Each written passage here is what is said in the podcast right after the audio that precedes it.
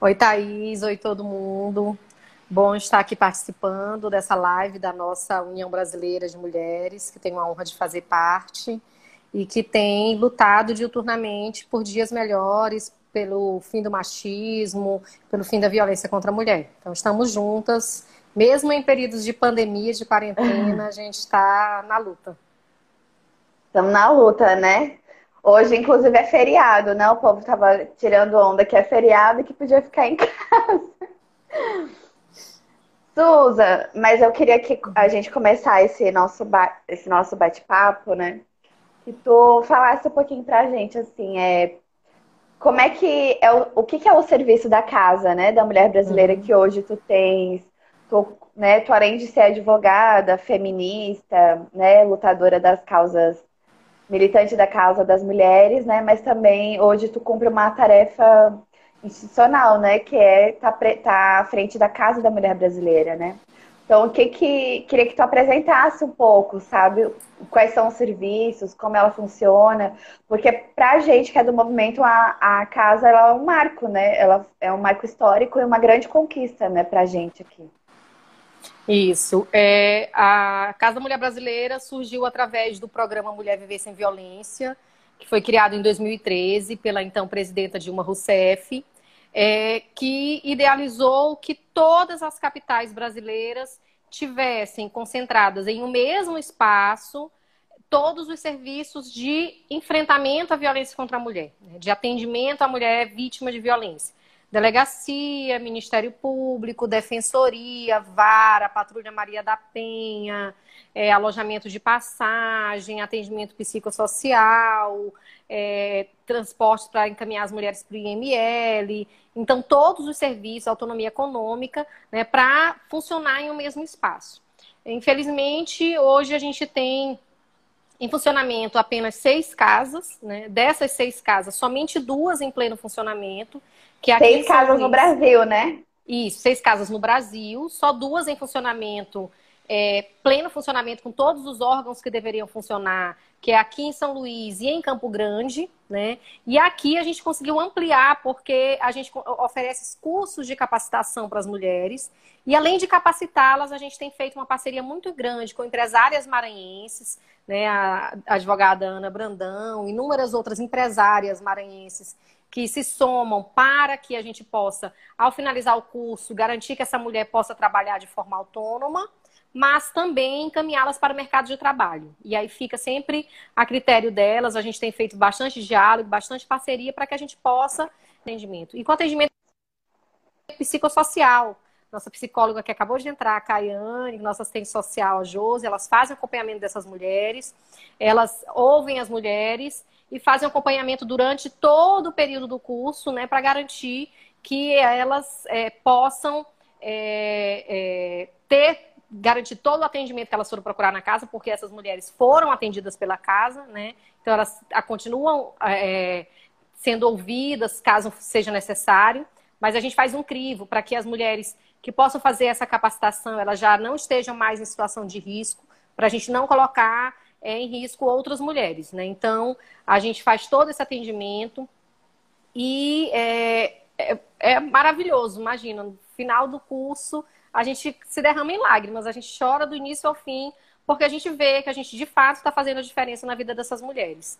E é o trabalho em conjunto, de fato, né? É sentir, é saber que todas as delegadas elas estão comprometidas a garantir todo o pleno atendimento às mulheres, que a juíza da vara com toda a sua equipe tem toda uma sensibilidade ao deferir as medidas protetivas de urgência, né, que a promotora ela faz todo o atendimento necessário e acompanhamento dos processos das mulheres, que a defensoria pública está lá para garantir, no, em vários casos, inclusive a questão de divórcio, guarda de filhos, né, todo o atendimento necessário. Para quem não sabe, a defensoria pública, é, a Ana Brandão, acabei de falar dela, está entrando aqui na live, né, nossa querida advogada é, empresária que tem atuado nesse, na parte da autonomia econômica juntamente conosco. É, e, e, e, somando sempre, né? Porque a pessoa da Associação Comercial, né, ela, Lu Marques, nós, é, são só mulheres que elas dizem assim: a gente precisa contribuir, fazer nossa parte para a mudança e construção de uma sociedade melhor. E as mulheres são vulnerabilizadas nessa sociedade e a gente precisa mudar essa realidade. E são com ações concretas, né? visibilizando de fato, né, foi criado o projeto Nasce uma Estrela, que é para dar essa visibilidade para essas mulheres, e é, é, muito amor mesmo no coração para a gente poder fazer a diferença. E é, é, eu sempre lembro de uma frase que é o seguinte: quando a gente dá, a gente é, sente mais prazer, a, a gente está se complementando tanto mais do que às vezes quem está recebendo, porque é amor, né? Quando a gente dá amor, a gente só tem a receber amor. Então, é, partilhar mesmo para que a gente possa é, viver numa sociedade em que a gente não tenha medo de estar em casa e ser vítima de violência, em que a gente possa sair na rua sem ser medo de estu ser estuprado, né? Que a gente não corra tantos riscos de feminicídios. E a gente tem é, hoje aqui um departamento de feminicídio que funciona dentro da Casa da Mulher Brasileira, com a delegada Viviane, Azambu Viviane Fontinelli e toda a sua equipe, né? Que fazem esse trabalho. E esses serviços funcionam 24 horas, né, Susan? A delegacia funciona 24 horas. É, a recepção funciona 24 horas, o alojamento de passagem também e o serviço para encaminhamento das mulheres do IML. Todo o restante funciona horário de atendimento, mas, por exemplo, a mulher chegou num sábado ou chegou à noite pedindo uma medida protetiva de urgência. Vai para o plantão uhum. no fórum, né? Então, é um atendimento que não é interrompido, né? A mulher continua tendo pleno atendimento. Ela chega na casa, e diz: Eu estou correndo. A, a, até a, a, delegada não consegue fazer essa análise, que é a chamada avaliação de risco. Ela avalia que essa mulher está em risco, é ofertado a essa mulher é, o alojamento de passagem para que ela possa, é, ela juntamente com seus filhos, ficarem no local é, seguro, né, para que possa sair a sua medida protetiva de urgência. Ao sair a medida protetiva de urgência, ela decide eu quero, eu continuo sentindo. E é um serviço gratuito, né? Ela gratuito. fica lá, ela não, ela não é cobrado para ela alojamento, diária, nada assim, né? Uhum. É, e aí não é cobrado nada, tem roupa, tem alimentação, tem tudo, tudo. Posso estar na casa juntamente com seus filhos. Né? E aí, se ela precisar de um alojamento prolongado, o que, que acontece? Ela vai ser encaminhada para casa-abrigo, que é mantida pelo Tribunal de Justiça. Se ela disser, já tenho aqui minha medida de urgência, eu me sinto segura, quero ser a Patrulha Maria da Penha, a Patrulha Maria da Penha continua garantido todo o atendimento, ela tem acesso ao número de telefone da patrulha, e ela liga e ela diz, olha, ele, se ele está próximo, Lembrando, o homem que descumpre uma medida protetiva de urgência, ele comete um crime que foi criado no dia 4 de abril de 2018, que é o crime de descumprimento de medida protetiva de urgência. Né? Então, esse homem, ele é preso em flagrante e ele é levado até a delegacia é, e vai responder a um crime que ele cometeu. Não é assim, ah, é, eu já cheguei, eu sou do Conselho Penitenciário, eu já fui várias vezes em várias situações eu encontro homens que descumpriram medida protetiva de urgência e ele diz assim: ah, não, foi só porque eu me aproximei da minha mulher. Aí eu disse: assim, não, não foi porque você se aproximou dela, porque a juíza disse que não podia se aproximar, não é verdade? Ele, sim, é verdade. Você se aproximou, não foi? Foi. Você descumpriu uma decisão que dizia para você não se aproximar. E por que, que não é para se aproximar? Para não deixar essa mulher em risco, em situação de risco. Por isso que o nome é medida protetiva de urgência. Ele não pode se aproximar, não pode ligar, não pode mandar mensagem. E aí a gente chega naquele que os olhos não veem, o coração não sente. Né? E a gente é, influenciando, determinando Eita. no fim desse relacionamento que já está numa situação de violência e necessariamente é, é, as mulheres que denunciam são as mulheres vítimas de violência física. Né? As mulheres às vezes nem reconhecem uma violência psicológica como uma violência e aí a gente precisa a todo momento estar tá informando para elas, dizendo que não é só a violência física e nos casos de violência física, é uma ação pública incondicionada, ou seja, a mulher não precisa denunciar. Por isso que é muito importante que, se você está na sua casa ouvindo os gritos da sua vizinha, você vai ligar para o 190, vai ligar para o 180 e vai denunciar anonimamente. Ninguém vai saber que foi você, mas você vai estar fazendo a sua parte E ao chegar lá, os policiais identificarem uma situação em que tem lesão, ele, ele, ele é conduzido automaticamente, não precisa que a mulher denuncie. Né? Então a gente tem, teve avanço na lei e é por isso que é muito importante que as mulheres conheçam. Antes as mulheres podiam desistir da denúncia, hoje não se pode, porque para proteger as mulheres. O que era que acontecia? A mulher lá, denunciava, a família dela e a família dele dizia, olha o que tu fez, olha, teu marido está preso, a culpa é tua, tentava culpabilizar a vítima, né? E ela se sentia culpada, como se ela estivesse dando causa, e aí ela vai, ela voltava atrás, né? Não pode voltar atrás, e a gente é, tem de fato esse atendimento necessário para que a mulher possa romper essa situação de violência. Porque a mulher que vive em relacionamento abusivo, ela não se percebe no relacionamento abusivo. Ou quando às vezes percebe, ela diz, ah, mais ruim com ele, pior sem ele, eu amo muito, então eu vou aceitar essa situação. Então são várias situações, a fragilidade psicológica da mulher que faz com que ela permaneça nessa situação de violência.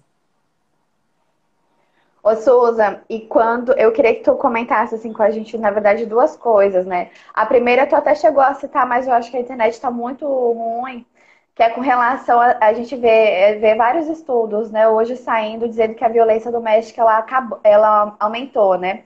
A delegada Viviane, que é a delegada do feminicídio aqui, ela até fez um post esses dias, né, dizendo uhum. que tem acompanhado os casos, né, que tá, que, é, que tá rastreando mas que na verdade também não é necessariamente que esses números eles tenham aumentado, é porque agora as pessoas, os vizinhos estão mais em casa, né?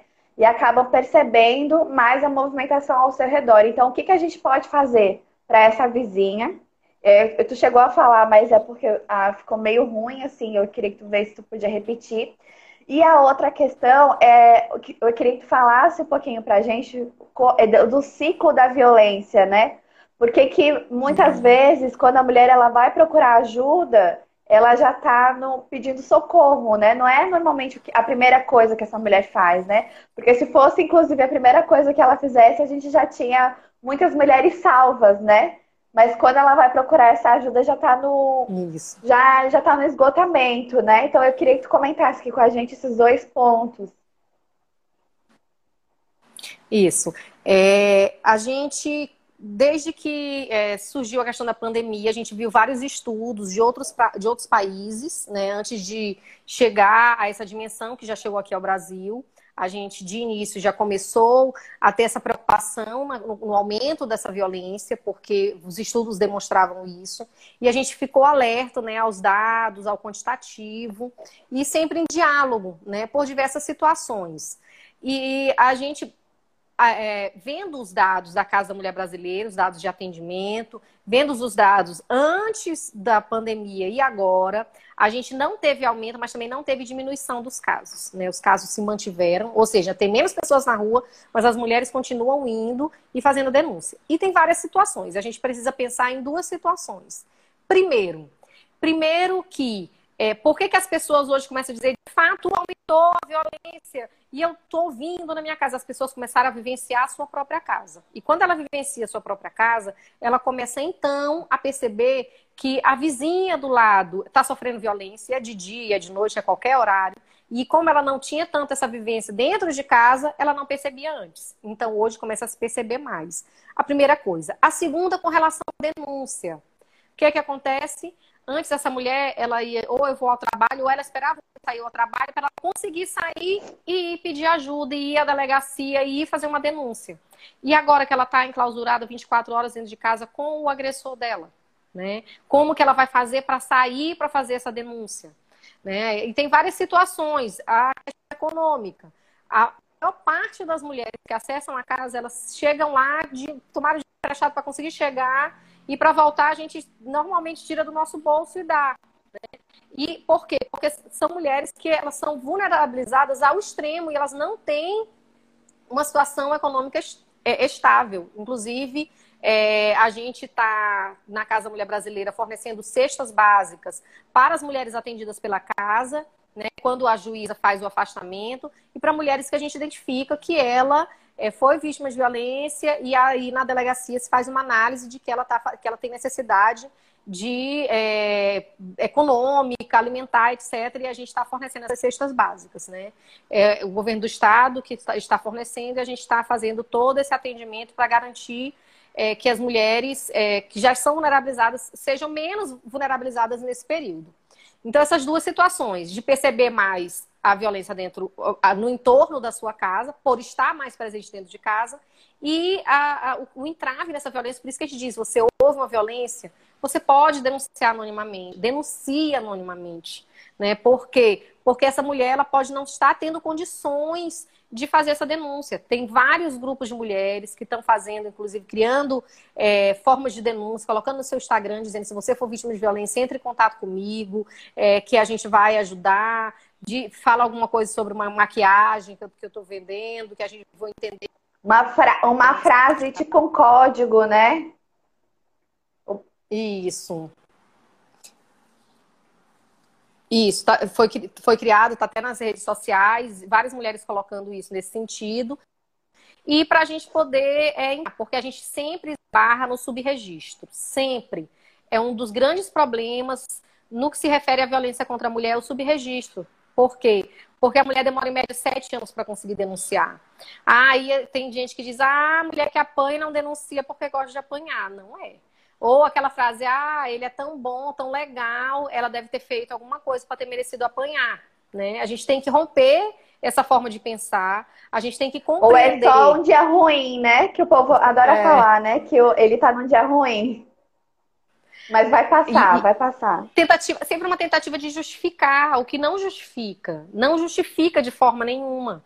Né? E é um crime, né? Ah, ele, não, ele só bateu na mulher dele. Não é se bater na mulher dele, é um crime. Cometeu um crime né? E a gente não pode é, minimizar um crime. Logo, um crime nessas proporções que começa com a violência física, mas que termina em um, feminicídio. Né? Então, é algo que a gente está sempre muito atento para que a gente possa receber os sinais e evitar que mais mulheres sejam mortas dentro dos seus relacionamentos. Né? Que aí tu fala a questão do ciclo da violência.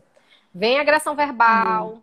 Vem a agressão física, depois vem a lua de mel, perdão, meu amor, eu te amo, isso não vai acontecer. E por que, que é um ciclo? Porque se repete. Então ele vem novamente, agressão verbal, vem agressão física e novamente o pedido de perdão. Só que a tendência é que exista um aumento é, é, do grau da violência, né? Que aí é, é, vai se tornando cada vez mais naturalizada, como quem diz, ah, é, eu já fiz isso antes, não deu em nada, eu posso fazer. Tanto é que é muito comum que as mulheres, ao denunciarem a violência pela primeira vez, ela é, ele não cometa mais outros crimes. Vou sair uma pergunta aqui com relação à violência psicológica, né? A violência psicológica é sim um crime, está previsto na Lei Maria da Penha. A, a violência moral também, a violência sexual, a violência patrimonial né? É, as violências estão previstas, não é um rol taxativo, ou seja, pode haver outras formas de violência. E qual é o problema da violência psicológica? É se conseguir aferir, né? A gente precisa Ô, ter... Susan, teve até a Kátia que ela perguntou aqui se a violência psicológica ela pode ser considerada um crime, né? Isso, eu acabei de, de, ver e responder com relação a isso. Que sim, tanto a violência moral, quanto a física, quanto a psicológica, a patrimonial, a sexual, Todas são, são crimes uhum. previstos na Lei Maria da Penha. E o problema da violência psicológica é que ainda não tem uma forma de se aferir essa violência. Né? É, é, não, não uma forma estruturada em todos os locais. Né? A gente precisa garantir que essa mulher ela tem um atendimento psicossocial e ela tem, uma, através de uma perícia, a determinação do que essa violência psicológica é, trouxe para ela. Porque, gente, eu não conheço uma única mulher mulher vítima de violência física que antes da violência física ela não tenha sido vítima de violência ao ponto dela naturalizar e achar que ela deu causa a essa violência. Violência psicológica, que é a mulher, tipo assim, o homem errou, bateu nela, chega ao ponto dela dizer assim, eles, olha, mas viu o que que tu fez? Você fez isso, se você não tivesse feito, você me deixou doido, por isso eu fiz, aí justifica ao ponto dela, dela achar assim que ela tá louca e que ela tem que ela é culpada mesmo. A distorcer, ele distorce a forma de pensar para tentar tirar a culpa dele e jogar a culpa nela, né? Que é o famoso gaslight. E, dentro, e tem diversas formas de violência, né?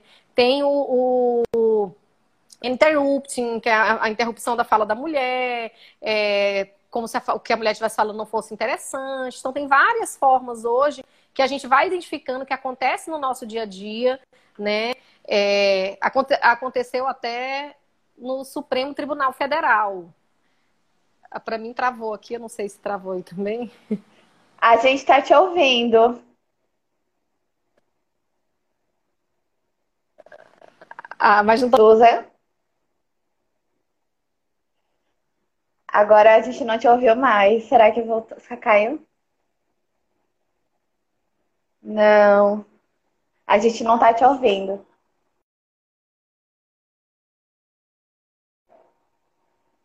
Deixa eu ver se eu tiro aqui. Gente, tava numa conversa tão boa, né? São tantas dúvidas. Deixa eu já. Vou colocar a Susan aqui de novo. Pra gente já voltar aqui com ela, porque tava muito bom. E, e quinta-feira, a gente vai fazer uma live com a Ananda, Amanda do Empodere-se. Susan, travou aqui, a gente não ouviu praticamente nada do que tu falou. Pronto. A ministra Rosa Weber estava fazendo uma fala, né? E ela foi interrompida por um outro ministro do STF. E ao ser interrompida, a ministra é, Carmen Lúcia levantou os dados em que 68% é, em todos os tribunais superiores, as mulheres são 68% mais interrompidas do que os homens, né? O, dando justamente isso, como que elas tivessem para falar não antes. Por isso elas poderiam ser interrompidas a qualquer. E eles não. Na leitura deles, na fala na defesa deles, eles não eram interrompidos de forma nenhuma. Né? Então, para ver que essa violência ela é ela acontece em todos os espaços e a gente precisa identificá-la, a gente precisa visibilizar essa forma de violência para que a gente possa não permitir que aconteça com a gente e não é, fazer com que aconteça com outras pessoas, né, com outras mulheres. Não, e isso é incrível, né? Porque muitas vezes, as, é, normalmente os homens, né, acabam te interrompendo e querem falar a mesma coisa que tu fala, né? Mas aí eles aí, acham que é do jeito mais apropriado, né? Mais. É. Mas aí é o chamado bro appropriating, né? Que é a apropriação da fala da mulher pelo homem. Acontece é. que em uma mesma reunião, uma mulher coloca uma ideia, e aí passam pela ideia dela, e nessa mesma reunião o homem coloca a mesma ideia, e todo mundo, nossa, que ideia maravilhosa, é isso mesmo.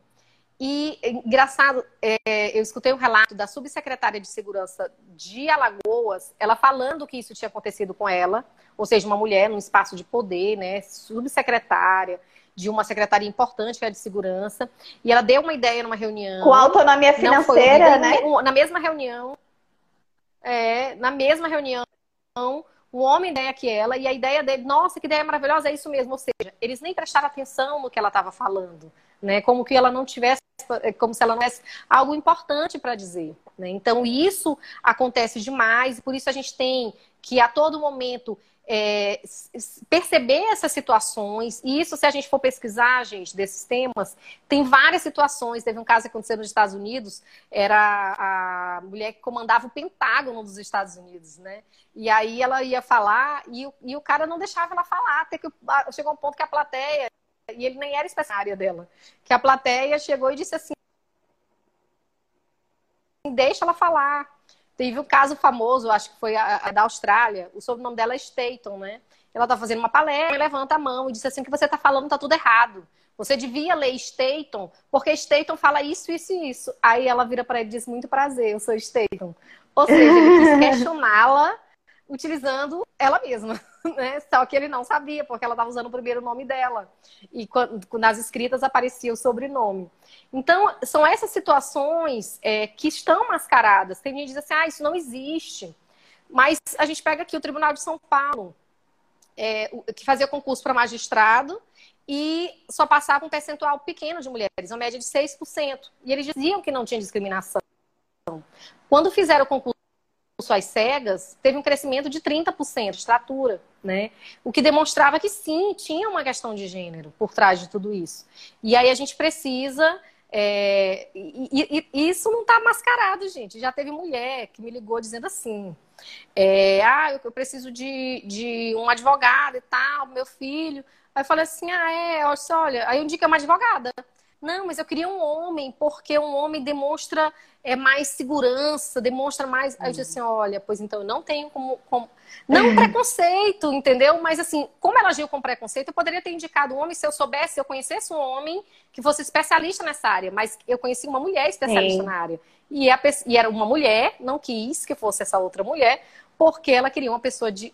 achava que o homem iria impor mais respeito. Né? Então é isso que a gente ainda está. E são pessoas esclarecidas, não foi uma pessoa, foi uma pessoa com estudo, com mestrado que falou isso. Então a gente ainda precisa parar de achar que numa mesa de negociação é, é o homem que comanda, que domina, que precisa estar lá e que a mulher sempre, tem sempre que estar em postos inferiores. Né? A gente é, luta e trabalha para uma sociedade de iguais, em que homens e mulheres os mesmos espaços, usufruir das mesmas coisas, sem serem discriminados por ser homem ou ser mulher. Exatamente. Susan, é, queria agradecer aqui todo mundo que está acompanhando a gente, a Rosa, Tassi, Nanda, a turma do CPM lá de Goiás, Camilinha, Loide, Simona, um beijo para todas vocês aqui. Quem quiser mandar mais perguntas, a gente já vai encerrando. Mas antes de encerrar, eu queria, não podia perder a oportunidade de que tu falasse. A Rayane de Caxias. A, a Rayane de Caxias, né? Que é, da questão do assédio no carnaval, né? Porque eu, virou um mantra agora, né? No, no carnaval é. e no São João, né? Porque se Deus quiser, nós vamos ter São João. Se o coronavírus deixar, nós vamos ter São João. Mas, assim, é, a gente vê que essas festas populares vêm mudado, né? Assim, desde quando a gente começou a pautar a questão da violência, uhum. né, é, é, contra a mulher. E a, a, até medidas do institucionais têm sido tomadas, né, para estar tá prevenindo isso tudo. Então, assim, queria que tu sugerisse assim para a turma como... por que, que é tão importante também fazer essas denúncias, né? Mesmo não tendo o nome, o CPF da pessoa, pode fazer uhum. mesmo essa denúncia, sabe? Como é que vocês acabam funcionando normalmente? Certo. Aí até me lembrei de algo importante. No carnaval deste ano, é, o 99, o aplicativo 99, ele ofereceu corridas gratuitas e nesse período agora de coronavírus está oferecendo também, também. para as mulheres irem fazer a denúncia, é, até falando sobre, a gente falou agora há pouco da dificuldade que essas mulheres têm de ter é, acesso ao transporte por, por, questões econômicas, né? Então, a, passam a ter esse suporte, é, e isso é de extrema importância, a gente tem que, que registrar. É, e aí, com relação ao assédio, a gente começou a mudar de alguma forma a cultura, né? Tanto é que muitos homens dizem assim, ah, hoje em dia não pode mais paquerar e tal. Eu falei assim, gente, mas tu tá confundindo uma coisa, porque paquerar não é assediar, é uma coisa completamente diferente. Paquerar pode né? Você pode, olhou para a pessoa, a pessoa te olhou, te chamou para conversar. Não pode chegar agarrando, chegar puxando o cabelo, chegar puxando o braço, chegar metendo beijo, chegar. É isso que não pode, né? Não pode uhum. é, fazer o que a outra pessoa não quer, porque aí você está cometendo um crime, né? Você está é, é, extrapolando o, o, o, o, seu direito, o direito das pessoas. Né? Imagina, eu adoro os estudos sociais que colocam os homens em algumas, é, em algumas situações que nós mulheres passamos diariamente. Porque eu tenho certeza que, pelo menos todas as mulheres que eu conheço foram vítimas de assédio, gente. Não tem uma mulher que não tenha sido vítima de assédio na vida, né? É, e aí a gente precisa. É, a gente tem. Tra trabalhou muito no carnaval, no São João, nas grandes. Que é quando tem o um aumento do, do número do casos de assédio, né? Imagina que até setembro do ano retrasado a gente não tinha uma lei que garantisse é, são mulheres. O que era a importunação ofensiva ao pudor. Né? A mulher ia lá e aí o cara ia fazer o quê? Pagar uma multa. Né? Então não era considerado crime, era considerado uma contravenção penal. Aí mudou, passou a ser crime, por conta daqueles casos em que os homens estavam se masturbando nos transportes públicos. E aí por conta disso, é, se criou uma lei, que é chamada Lei de Importunação Sexual, para que as mulheres possam ter protegida. E essa, e essa lei, a pena vai de até cinco anos, né? Então, uma pena é, considerada, até imagina uma pena maior do que a da Maria da Penha, né? da violência física. Então a gente precisa ainda melhorar um pouco a, a, a, as nossas legislações. Imagina que produzir um remédio é uma pena maior do que o crime de estupro, né? Então, para ver as, as, legislações, elas ainda é, até por conta dessas romantizações, de chamar um feminicídio de crime passional, por exemplo, né, de chamar estupro de abuso. A gente tem muitas romantizações quando se trata de violência contra a mulher e contra violência contra criança e adolescente, que é um registro importante que a gente precisa fazer que nesse período de é, coronavírus. Para tentar de, amenizar, né? Estão... Deixar as coisas mais leves, né? Parece. É. E nesse período de isolamento, existe um, um, uma possibilidade de aumento real de violência contra crianças e adolescentes, de estupro contra crianças e adolescentes, porque as maiores, é, é, é, os maiores agressores, quem mais comete esse tipo de crime, são pais, avós, padrastos, tios, primos, avós, pessoas próximas do convívio das crianças, né? Então a gente tem, por conta desse período, uma possibilidade grande. Teve um caso agora em João Lisboa, é, do padrasto que estava é, estuprando a, a enteada de 11 anos e a mãe, quando identificou a situação, foi conversar com a criança, foi até a delegacia, fez a denúncia, ele foi devidamente preso, né? Então a gente precisa estar mais atenta nesse período, né? E aí, só voltando à questão da, da importunação sexual, a gente tem essa lei que protege, né? E a gente precisa o seguinte: aconteceu é, um assédio, tem muitos, a, a, tem que chamar, chama um policial, não se coloca em risco aciona a polícia, olha, acabou de me assediar, para que o policial possa conduzir até a delegacia, porque para fazer a denúncia é preciso saber o nome do agressor, é preciso saber o endereço, é preciso ter essas informações para que aconteça. Mas, Thaís, uma coisa que preocupa muito, embora a gente já tenha essa lei de proteção, a gente tem um número ínfimo de denúncias, são poucas as pessoas que denunciam, a gente tem falado muito, tem alertado muito, mas a gente também tem um subregistro. Imagina, é, subregistro em todas as situações. Já acabei de falar no violência contra a mulher, tô falando do assédio e no crime de estupro. Explica um pouquinho o que é esse subregistro, Suza, para as pessoas é que estão assistindo a gente. É a denúncia, é a pessoa não registrar, é não ir registrar uma ocorrência. Né? Então, no caso de uhum. estupro, uhum. Acontece mais de meio milhão de estupro por ano no país. Somente 10% dos estupros são denunciados. Né? E a gente tem hoje uma ferramenta importantíssima criada pelo governador Flávio Dino, que é o Instituto de Genética Forense, que faz o quê? Todo homem que a mulher chegou lá vítima de estupro, coleta o vestígio dela, pega o material genético do homem que a estuprou e bota no Banco Nacional de Estupradores para tentar identificar. Uhum. É, teve um, um, caso que a mulher não sabia dizer a altura, nenhuma informação sobre o homem que a estuprou, mas ela tinha material genético dele. Quando foi no ano seguinte, uma outra mulher denunciou e, ao bater o material genético, se identificou que foi o mesmo homem que estuprou a mulher é, do ano anterior. E aí ele foi. Ah, está sendo processado pelos dois crimes. E isso é prova Identificou material, o agressor, gente. né? Através do material genético. Então, é, o Instituto de Genética Forense tem feito um trabalho maravilhoso, tem funcionado e a gente precisa encorajar para que as mulheres saibam que não está perdido, porque muitas mulheres dizem assim, ah, eu não tenho informação nenhuma, não vou denunciar porque não vai dar em nada. A gente não pode pensar nisso, porque a gente tem hoje todo um, um sistema é, estabelecido científico trabalhando para uh, é, identificar esses agressores. E outra coisa, é muito comum que um homem que cometeu estupro, ele torne a estuprar porque ele acha que é, ninguém vai, vai denunciar e que não vai dar em nada, Descobrir. ele continua cometendo outros crimes. Isso. E aí a gente precisa romper essa linha de crimes né, ao denunciar e ao ter ele identificado e ele punido. Hoje no Maranhão, 100% dos homens que cometeram estupro têm o seu material genético no Banco Nacional de Estupradores, né? Ou seja, se ele sair da prisão hoje, cometer um outro estupro, ele vai ser identificado, ele vai ser preso, vai ser punido pelo seu estupro. Talvez eles nem saibam, né, disso, né? É, e aí, mas é importante que a gente saiba para nos proteger, para que Exatamente. para que a gente saiba que os crimes vão ser identificados e que eles serão punidos, mais cedo ou mais tarde. Isso. Suza, para a gente encerrar aqui, é, Débora. Só né? falando aqui. Isso. De tá fato, acompanhando a gente, Janice. É, é muita um vergonha que as mulheres sentem. É. É, os dois principais fatores que levam a mulher a não, não denunciar são vergonha e medo, né? É, vergonha do que as outras pessoas vão falar, nossa, ali é uma vítima de violência, a questão da culpabilização, né? De alguma forma ela se acha culpada. E o medo de que o agressor agressor venha fazer alguma coisa contra ela, porque ele diz: se você fizer alguma coisa, eu te mato, eu mato nossos filhos, eu mato teus pais. Então tem um crime de ameaça junto.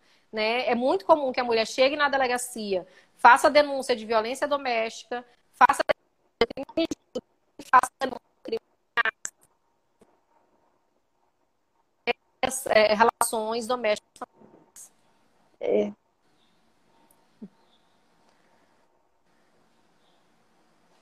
Eita, falhou. Ó, Lígia Teixeira.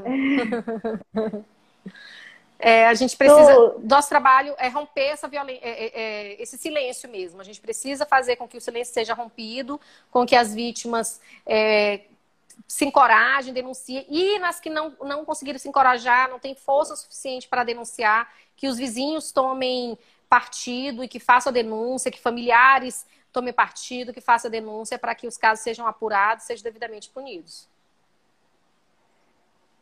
Isso. Susan, queria te agradecer aqui. Gleice, toda só hora. É, só responder, Gleice, aqui. A última atualização que teve, assim, é, teve as três últimas atualizações, por exemplo. É, no caso das escolas, né? A mulher que ela tá, ela fez uma denúncia, ela vai mudar de endereço, ela precisa colocar os filhos em outra escola para sair romper esse ciclo de violência. Então, ela tem direito a fazer essa mudança, né? a escola é obrigada a fazer. A questão do desarmamento dos, polic... dos homens que têm porte de arma, por exemplo. Eu estou em situação de violência e eu digo que ele tem uma arma, a juíza vai determinar que ele não tenha, que a arma seja retirada dele, né? E a outra situação, que é recente agora, é do dia 3 de abril, que é a questão da ressocialização do agressor, né? É algo que já vem sendo praticado aqui no estado do Maranhão, que a gente precisa trabalhar e potencializar para que os homens não reincidam, né? Para que a gente tenha, é, para que os homens possam compreender também é, é, essa violência que é, é naturalizada e que, por ser aceitável pela sociedade, ele acaba também é, cometendo, né? Às vezes por reproduzir uma, um ambiente, uh, o que ele viveu no ambiente familiar dele, né? Então a gente precisa estar tá trabalhando sim a questão da reeducação do agressor. Gente, eu não vou ser mais a pessoa, não quero ser mais a pessoa que vai ficar acabando com as lives, entendeu? Porque é, é tanta informação, é tanta coisa boa, né, que a gente acaba tendo a oportunidade de conversar tudo que eu acho que a gente tem que fazer mais lives com a Suzy aqui, da gente estar tá chamando ela mais vezes, né, para estar tá compartilhando aqui com a gente. Suza, então a gente pode denunciar nessa pandemia, ligar o 180, ligar o 190, a Casa da Mulher Brasileira está funcionando normalmente. Funcionando normalmente e vamos romper o silêncio. Certo. Vamos romper o silêncio, vamos ajudar. As mulheres ajudem as mulheres, por favor. Vamos denunciar a, a vizinha. Vamos denunciar, na verdade, vamos denunciar o vizinho, né? Vamos ajudar a vizinha e criar mecanismos com as nossas redes de amigos para para esse número que é sempre grande, né, tá diminuindo, né? A gente agradece muito a tua participação. Queria dizer que é uma honra te ter na UBM, é uma honra militar ao teu lado, assim, que oh. a gente a gente conhece a tua história, né? E sabe como tu é. A gente às vezes acaba esquecendo, né, de falar da história das mulheres, que é sempre invisibilizada, né? Eu estava até vendo um artigo da Folha hoje, que é 21 de abril, e as mulheres de, da, que estavam na independência do, do Brasil, elas viraram todas notas de rodapé, né? Então, é dizer que você, assim, sempre militou né, no, em um partido, sempre militou do lado das mulheres, da juventude, do povo, e que tu siga sempre assim, com o coração de cabeça erguida e fazendo coisas boas, né? Te agradecer muito. Tá Amém. Tá não vou dizer há quanto tempo, mas é desde os 17 anos. Se a gente disser quanto tempo, a gente não saber minha idade. Isso, não, não precisa dizer qual é. Ai, meu fone caiu aqui. Ah, minha sobrinha entrou aqui ali. Não precisa dizer qual é a tua idade, não.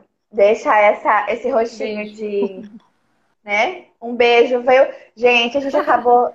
Tem uma lutadora, Gilene, uma lutadora que foi vítima de tentativa de feminicídio, entrou aqui na nossa live e tem trabalhado muito nas escolas, levando a sua história para mudar a realidade de outras mulheres. Parabéns, Gilene. E a gente acabou, eu queria inclusive encerrar aqui. Infelizmente, a gente teve uma notícia agora que o jornalista Roberto Fernandes né, acabou de falecer. Com certeza a Susan conhece também. Né? Filho do pai. É, então,